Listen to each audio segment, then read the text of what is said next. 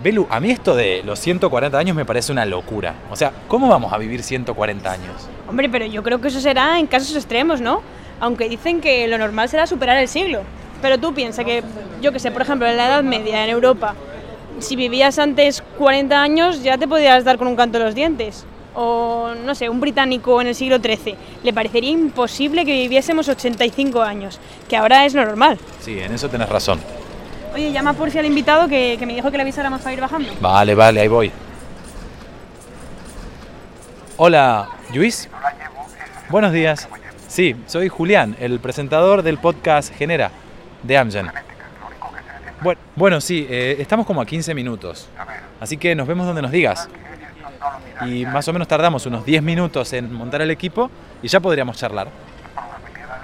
Muchas gracias. Nos vemos ahora. Muero de ganas de hablar con él. Hombre, a lo mejor no es la expresión más adecuada, ¿no, Julián? Lo de morir, te digo. Tenés razón, nada de morir, ni de ganas ni de nada. A vivir muchos años, como el tiburón de Groenlandia. Ostras, qué bueno eso, ¿eh? A mí me llamó muchísimo la atención también. Genera, el presente de la medicina del futuro. Un podcast de la biotecnológica Amgen con Belu Jiménez y Julián Gersetti. Episodio 1. ¿Cuánto viviremos? En el último siglo la humanidad casi ha doblado su esperanza de vida. A principios del siglo XX la gente solía vivir 50 o 65 años más o menos en los países desarrollados, mientras que hoy en día, en países como España, es habitual llegar hasta los 85. Y esto se lo debemos a factores sociológicos que están relacionados con nuestros hábitos de vida, sobre todo con la higiene y con el trabajo. También a la prevención, a la detección precoz de enfermedades, el desarrollo de nuevos fármacos y a los avances de técnicas quirúrgicas. Pero, ¿hasta qué edad llegaremos? ¿Y en qué condiciones? En este episodio trataremos de responder a esa pregunta. Pondremos el punto de mira en el año 2050. Y para hacerlo, vamos a conversar con especialistas en materias muy distintas, como epidemiología, salud cardiovascular, genética, oncología o historia de la medicina haremos un viaje en la historia y te propondremos un juego. El tiburón boreal es el vertebrado más longevo, con una esperanza de vida que supera los 500 años. Una investigación publicada en la revista Science en 2016 hizo que este escualo desbancara a la ballena boreal, a quien hasta entonces pertenecía el primer puesto en el ranking de los animales que más viven, con 200 años. Según el estudio, una de las claves de la larga vida de este tiburón está en las bajas temperaturas del océano glacial ártico. La ralentización de los procesos metabólicos y de la actividad celular en estas condiciones ambientales hacen que el envejecimiento de esta especie sea muy muy lento a lo largo de su primer siglo de vida y hasta la madurez sexual. No parece que la clave de la longevidad vaya de pasar mucho frío, estar a oscuras y moverse poco, como el tiburón de Groenlandia. Bueno, pero por suerte, porque una de las cosas que no hemos hecho nosotros precisamente para preparar este podcast es movernos poco. Desde luego, pero algo que sí hemos hecho y que veremos que también tiene impacto positivo en nuestra salud es disfrutar mucho. Porque cómo disfrutaste la entrevista a Luis Montoliu, ¿eh? Tenés razón. Bueno, pero tenés que entender que es mi mundo, un icono de la ciencia como él, vicedirector del Centro Nacional de Biotecnología, que es como un templo en mi campo en España. Aunque sí, te tengo que reconocer que estaba en mi salsa, como dicen ustedes, ¿no? Sí, sí, así es, muy bien, sí señor. ¿Recuerdas además lo que nos dijo precisamente sobre el envejecimiento? Pues eh, hay quien dice que el envejecimiento es una enfermedad que si la curamos no vamos a morir y no me parece algo que sea realmente fiel, ¿no? Hay que ir con mucho cuidado, ¿no? Vamos a ver, todos los diferentes seres vivos estamos programados, y esto es así, porque esto es un tiempo que está asociado a cada especie para vivir un número de años. El envejecimiento no es un interruptor que se enciende un día, sino que es progresivo. Y ese envejecimiento es producto porque hay diferentes sistemas, diferentes órganos que empiezan a fallar. Si somos capaces de investigar por qué empiezan a fallar y podemos prevenir o podemos retrasar o podemos evitar que ese deterioro de los órganos pues nos afecte a nuestra calidad de vida, pues yo creo que ahí van muchas de las investigaciones actuales. Como te contábamos, en apenas 100 años casi hemos duplicado nuestra esperanza de vida al nacer, los años que viviremos de media. La pregunta es, ¿cómo hemos llegado hasta aquí?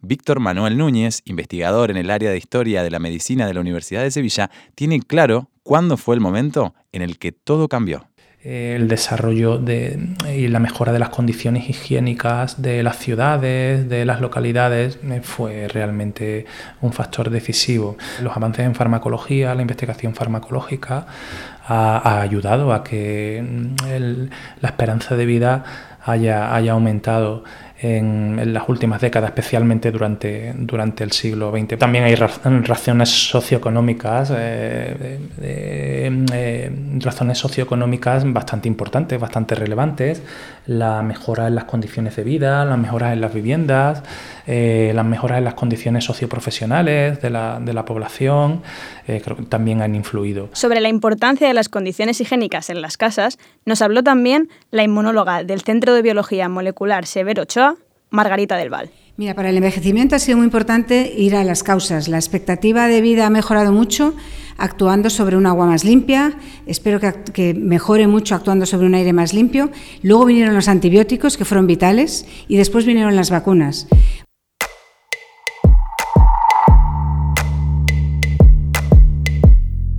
Genera el presente de la medicina del futuro. Oye, qué fuerte lo que me pasaste el otro día, lo de Semmelweis, ¿eh? Ah, sí, este tío, el que planteó por primera vez lavarse las manos en el quirófano. Eso, eso, justo. El mejor amigo de mi madre, gracias a él. de la mía, de la mía, vamos. ya, lavate las manos antes de comer. Pero bueno, y eso que no sabía lo que se venía después con el COVID. No, bueno, ni con el género hidroalcohólico, ¿no? era un visionario de, exacto, del lavado de manos. Porque claro, en ese momento se operaba y a la gente ahí como venía y con todo lo que tenía del día, imagínate. ya, es que no me extraña que se murieran tantas mujeres tal ahí. cual, la cantidad de muertes que, que provenían de ahí.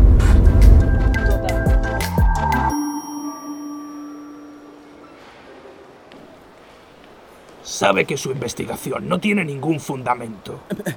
Profesor Klein, lo he demostrado con hechos. ¿Y cuáles son esos hechos? Simplemente que la muerte de Koletska al cortarse con un bisturí en una autopsia se parece a la de esas mujeres afectadas por las fiebres después de parir. Estamos hablando de dos extremos, querido, de la vida y de la muerte. ¿Cómo se explica que aparezca el veneno cadavérico en el parto? Cómo llega a las heridas de las madres. No se da cuenta de que no tiene sentido. Solo lo tiene si ese veneno va en las manos de los cirujanos. Y somos los mismos. Hacemos autopsias y atendemos nacimientos en cuestión de minutos en el hospital. ¿Y qué propone? ¿Que haya cirujanos para muertos y cirujanos solo para parturientas? Supongo que usted querrá ser de los segundos. Y seguro que muchos de sus colegas sueñan con abrir cadáveres durante toda la semana. Seamos serios, Semmelweis. No, no, no, no. Bastará con que adoptemos medidas higiénicas muy estrictas. Esos efluvios que provocan las fiebres no solo están en los cadáveres, los transportamos en las manos con las que después tocamos las heridas. Estamos causando muertes que podrían evitarse solo con jabón e hipoclorito cálcico. Debe ayudarme a convencerles, profesor Klein. Querido Semmelweis, no es la higiene de las manos, no es el veneno cadavérico. Es el aire malsano el que trae esas fiebres puerperales. Convénzase. Le aprecio. Y no me gustará verlo convertirse en el hazme reír de nuestra profesión. Oye, pues entonces le harían caso, ¿no? Con esto de lavarse las manos, porque vamos, me, parece impensable imaginar que antes no, no había pues, una higiene básica en, los quirófanos. Sí, tal cual. Hoy en día es que yo tampoco me lo imagino. Pero pensá que también tenía que venir Pasteur después, 20 años más tarde, a postular la teoría de los gérmenes y explicar que podían haber gérmenes o microorganismos que causaran enfermedades en el quirófano. Ya, es verdad, es verdad que es muy fácil hablar a todo lo pasado, pero, pero bueno, la de vidas que se podrían haber salvado. Tal cual. Che, ay, cambiando de tema, eh, ¿viste el enlace ese que te pasé sobre los avances que más vidas ah, salvaron y las que más van a salvar a futuro? Buenísimo. Buah, me gustó un montón la infografía, estaba todo súper bien explicado. Sí. Mm. Bueno, no me acuerdo el Visual Capitalist. Pero bueno, es que es verdad que yo cuando lo vi, creo que los datos son como tan significativos porque eso, yo sabía que había descubrimientos que habían revolucionado la medicina en su momento y que, que encabezaban esas listas de de mejora de la calidad de vida, pues las vacunas, eh, transfusiones, es verdad. y Sí, los antibióticos. Antibióticos. Que también otro tema, ahí ya nos estamos quedando sin. Ya. Así que esto hay que pensar. Pero lo que no sabía es los que van a venir ahora, la, la capacidad que van a tener, es decir, por ejemplo, eh, la- el mapeo genético. Sí. Y el otro el análisis masivo de datos. Y me análisis masivo de datos, que esas Guau. dos vayan a salvar, ¿cuánto era? 5 millones, Sí, ¿no? 5 creo millones de sí, vidas. cinco- Pero al año. Al año, Belu, o sea, es una locura, Una es una pasada. locura. Y más que nada, claro, con el poder de procesar todos estos datos que tenemos ahora, esto es lo que podemos decir a, no sé, a esta altura, pero quién Mira, que sabe. igual la cosa en cambia en años muy más. poco tiempo, eso es. La verdad que promete, es impresionante. Sí. Sí, bueno, creo que ya estamos llegando, ¿no? Por lo menos acá. Sí, eh, Cuidado. aquí es. Ah, este ¿Te parece bien? Te dejo aquí. Vale. Baja, baja los equipos, yo me voy a aparcar ahora. Perfecto. Y, y nada, vengo enseguida y ya entramos, ¿vale? Vale, vale. Ahora, bueno, espera que saco los equipos de atrás. ¿eh? Ahí. Gracias. Espera.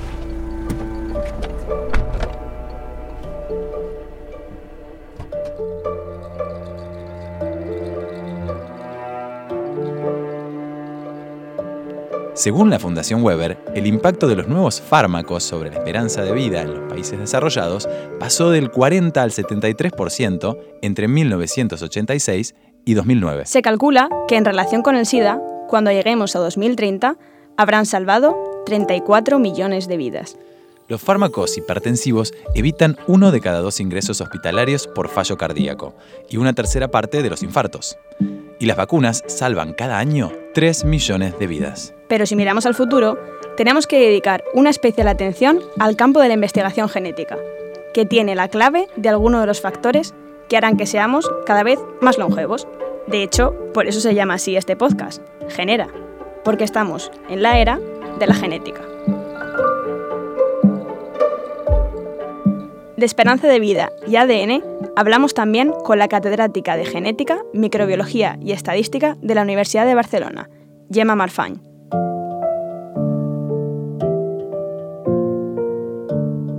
Como que la expectativa de vida depende obviamente de la genética. ¿Hay un límite hasta donde podamos llegar o poder seguir prolongando la vida en un futuro, eh, modificando el ADN? Bueno, aquí hay dos preguntas. Una es la esperanza de vida y la otra es la longevidad máxima de la especie. Son dos cosas.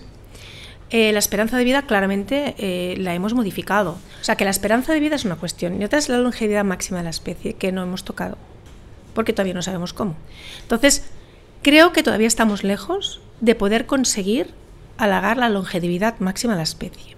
En ese mismo sentido se pronunciaba Carlas Lalueza Fox, investigador del Instituto de Biología Evolutiva.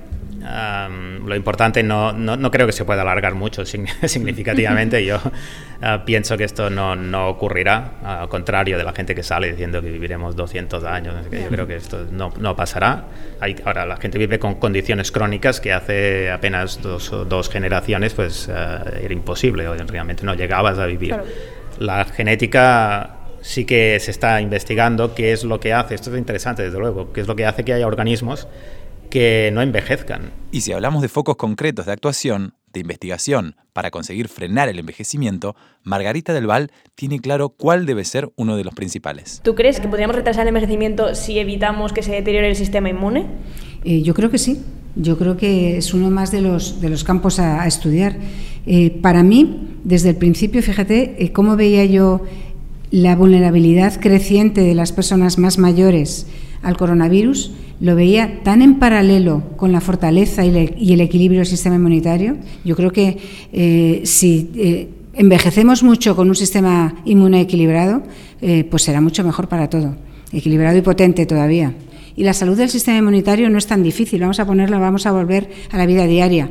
Un sistema inmunitario equilibrado, en su justo punto, se logra durmiendo bien, eh, teniendo una buena alimentación, una alimentación equilibrada y la pirámide nutricional mediterránea es la mejor dieta que tenemos, hay que volver a ella, eh, teniendo un ejercicio moderado pero constante, eh, teniendo una, una, salud mental positiva, es decir, simplemente estímulos como relaciones sociales satisfactorias, eh, relaciones de trabajo satisfactorias, relaciones sexuales satisfactorias, disparan mediadores que facilitan el equilibrio del sistema inmunitario y, por supuesto, las vacunas. Esperamos que hayas tomado buena nota de todo lo que debemos cuidar en nuestra vida cotidiana, porque además casi todo tiene que ver con vivir de forma saludable y satisfactoria, con disfrutar de los amigos, de la familia, del trabajo. Vivir disfrutando para disfrutar más años. ¡Hey! Buen eslogan. Te ha salido hasta el acento castellano, ¿eh? No, sí, va a ser cierto que los argentinos sois los reyes de la publicidad. Anda, no te guardes esa voz de locutor, que la necesitamos para proponer el superjuego de este podcast, que hoy va precisamente de vidas muy largas. En esta ocasión te vamos a dar a escoger entre tres opciones y deberás pensar en cuál es la correcta. Para ello, tal vez puedas apoyarte en algunas de las conversaciones con nuestros invitados. Esas te darán información. A ver, Julián, voz de locutor. ¿Las bases?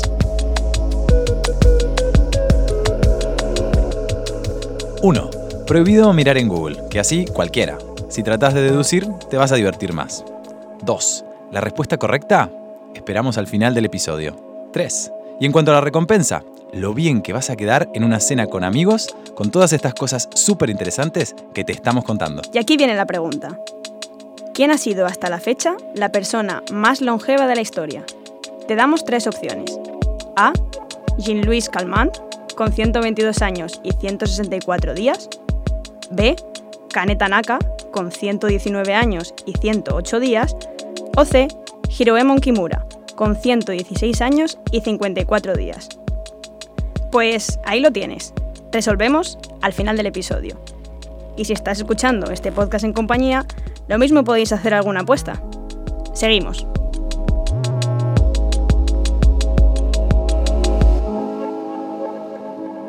Para hablar de si conseguiremos vivir más, teníamos que abordar también las enfermedades cardiovasculares, que hoy en día matan más que ninguna otra cosa en el mundo. El doctor Héctor Bueno es cardiólogo en el Hospital 12 de Octubre y coordinador científico de la Estrategia en Salud Cardiovascular del Sistema Nacional de Salud.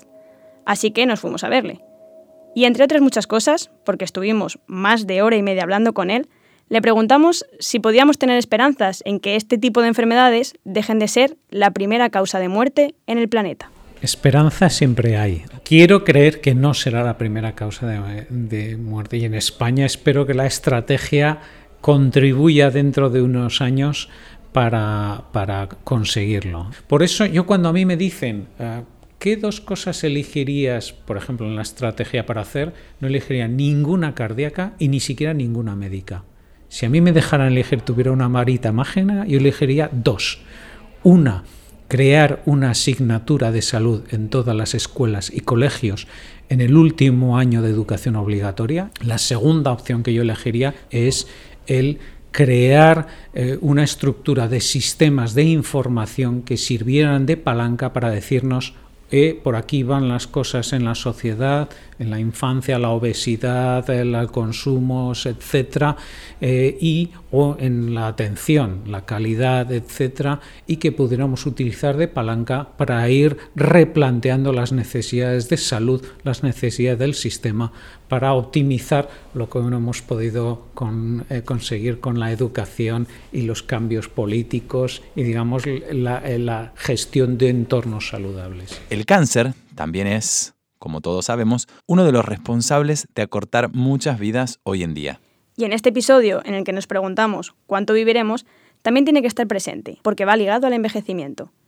La doctora Pilar Garrido es oncóloga en el Instituto Ramón y Cajal de Investigación Sanitaria, y le preguntamos por esta relación. Pues a mayor edad más oportunidad tienes que algunas células de las, las, que, digamos, el sistema inmune que está vigilando estas células que se vuelven defectuosas, pues con el, envejecimiento se va haciendo un poquito menos eh, estricto, por decir así. ¿no? Por otro lado, si el tumor en concreto tiene que ver con factores de riesgo que tienes durante más años, pues también.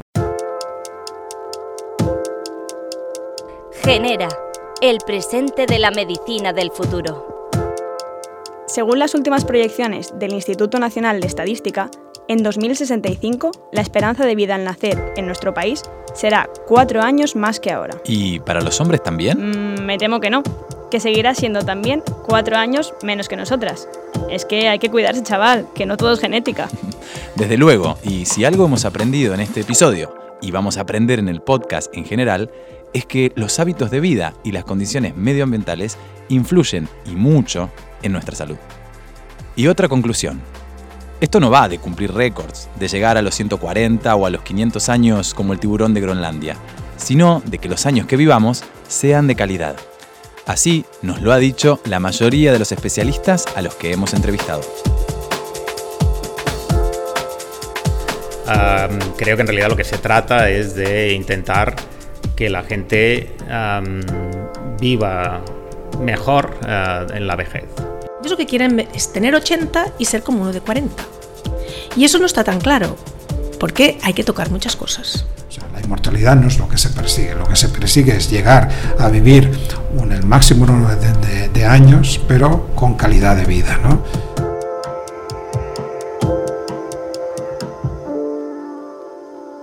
Queda claro entonces que de lo que se trata no es de preguntarse cuánto viviremos, sino hasta cuándo podremos mantener una buena calidad de vida. Y las respuestas no pueden condensarse en un solo capítulo. Por eso tenemos nueve más por delante para hablarte de los avances en genética. A ello vamos a dedicar el próximo capítulo. Hablaremos de la importancia de ralentizar el envejecimiento celular para prevenir las enfermedades neurodegenerativas o el cáncer. También de la cronificación de patologías que son mortales en la actualidad y de cómo la medicina de precisión va a ayudarnos en la lucha contra el cáncer. De la predicción y prevención a través de nuevas técnicas de diagnóstico y nuevos fármacos, y de otros avances que todavía nos siguen pareciendo ciencia ficción, como las aplicaciones en salud de inteligencia artificial. Así que ya sabes, si quieres saber todo esto, suscríbete y ponte al día sobre el presente de la medicina del futuro. Genera el presente de la medicina del futuro un podcast de la biotecnológica Amgen. Creíste que se nos había olvidado dar la respuesta del superjuego, ¿verdad? Pues no, aquí la tienes. A ver, vamos a hacer un repaso. Habíamos dado tres opciones para averiguar quién ha sido, hasta la fecha, la persona más longeva de la historia. A. Jean-Louis Calment, con 122 años y 164 días. B. Kaneta Maka, con 119 años y 108 días, o C. Jiroemon Kimura, con 116 años y 54 días. Y la respuesta es... Redoble de tambores, Julián. Bueno, no es fácil, porque hay una controversia con la primera de ellas, Jean-Louis Calman. Hace unos años se publicó una investigación que ponía en duda su récord de longevidad. Venía a decir que realmente solo había vivido 59 años, pero que su propia hija había adoptado su identidad y que realmente ella sí había vivido mucho, 99 años. La comunidad científica debatió mucho sobre el asunto y se determinó que la única manera de ratificar la longevidad o el fraude sería exhumar el cadáver, y no se ha hecho hasta la fecha. Así que la respuesta correcta sería la japonesa Kane Tanaka, con 119 años y 108 días. En el momento en el que grabamos este podcast, la francesa Lucille Randon sigue viva en sus casi 119 años y ojalá que sea por muchos más. Oye, pues esa sí que es una clasificación en la que merece la pena luchar por ocupar los primeros puestos. Gracias por escucharnos. Y por pensar y jugar con nosotros. Hasta, el, próximo, episodio.